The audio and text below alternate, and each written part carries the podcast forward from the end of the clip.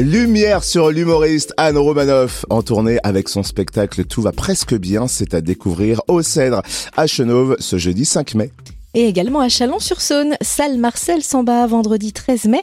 Anne Romanoff est notre invitée. Bonjour Anne. Bonjour.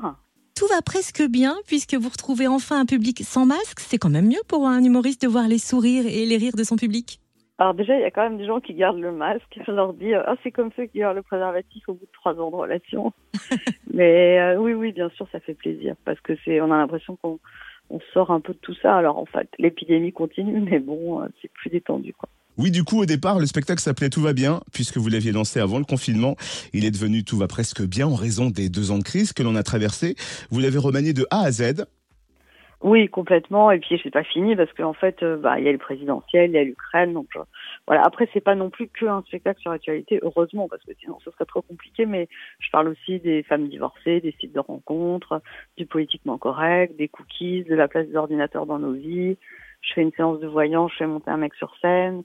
Je fais une, je, je parle du mouvement MeToo. Voilà, c'est assez varié quand même. Vous parlez aussi de politique. On retrouve euh, un peu du radio bistrot oui, je termine le spectacle avec ça. Je fais 20 minutes sur la politique à la fin, la politique et l'actualité au sens large. C'est-à-dire, je parle aussi euh, des vaccins, du gel, des masques, tout ce qu'on a vécu, quoi. Justement, comment arrive-t-on à faire rire en parlant de vaccins, de tests PCR, de masques? Parce que tout ça, euh, ça nous a pas trop fait rire. Hein. Bah, sur le coup, ça fait pas rire, mais après, c'est vrai qu'on peut trouver des angles. Même là, je fais rire aussi avec euh, la peur d'une guerre nucléaire, les gens qui achètent des pastilles d'iode. Je dis, bah, mon beau-frère, il a acheté des huîtres. mais il sait pas. Et puis ma belle-sœur, elle pense qu'elle peut prendre des pastilles euh, du lave-vaisselle. Enfin bon, voilà. ça, ça fait rire les gens. C'est complètement absurde, mais ça fait rire. Alors autre chose aussi euh, qui fait rire, c'est euh, votre décryptage de l'acronyme LGBT. LGBT, c'est laisse les gens baiser tranquille. Et vous, du coup, est-ce que vous êtes amusé par les réactions du public? Parce que vous nous soignez en quelque sorte par le rire, mais est-ce que le rire du public, c'est un peu une thérapie, une manière de penser certaines plaies?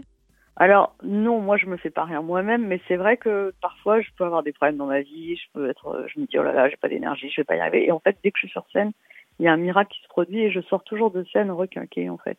Alors on connaît Anne, la dame en rouge, il y a aussi Anne, la dame de cœur pendant la crise Covid. Vous avez créé l'association Solidarité avec les soignants qui se mobilise en ce moment pour venir en aide au peuple ukrainien. Comment précisément? Alors en fait, on travaille avec une ONG sur place, une, fille géniale qui s'appelle Elise Bogossian. Et ça fait dix ans qu'elle va sur des zones de guerre, donc l'Ukraine, ça lui fait pas peur. Et euh, là, elle a affrété un camion. On a trouvé, nous, on a offert modestement 5 euh, 000 euros de marchandises, mais on a surtout trouvé des gens euh, qui lui ont donné 100 000 euros de matériel médical. Et puis on a, on a fait, une, on fait une collecte aussi. Elle, elle refait un autre camion. Et là, ce qui est vraiment formidable, c'est qu'elle la porte elle-même. Donc on sait que que ça va au bon destinataire. Quoi. Elle est dans le camion, donc ça c'est bien. Et pour soutenir votre association, on retrouve toutes les infos sur votre page Facebook Anne Roumanoff. Et en prime, en ce moment, vous préparez votre premier film. Qu'est-ce qu'on va faire de toi, maman? Vous en êtes où et quel est le pitch?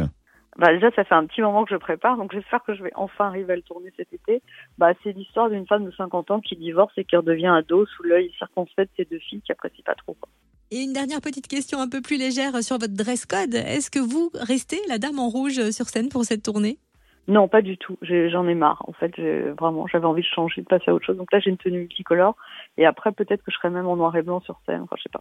Ça, ça venait d'où euh, cette idée de porter du rouge? Il y avait une raison bon, Après, c'était, c'était mon image de marque, mais je sais pas. J'ai envie de changer. Et à un moment, je me sentais enfermée dans ce rouge, quoi.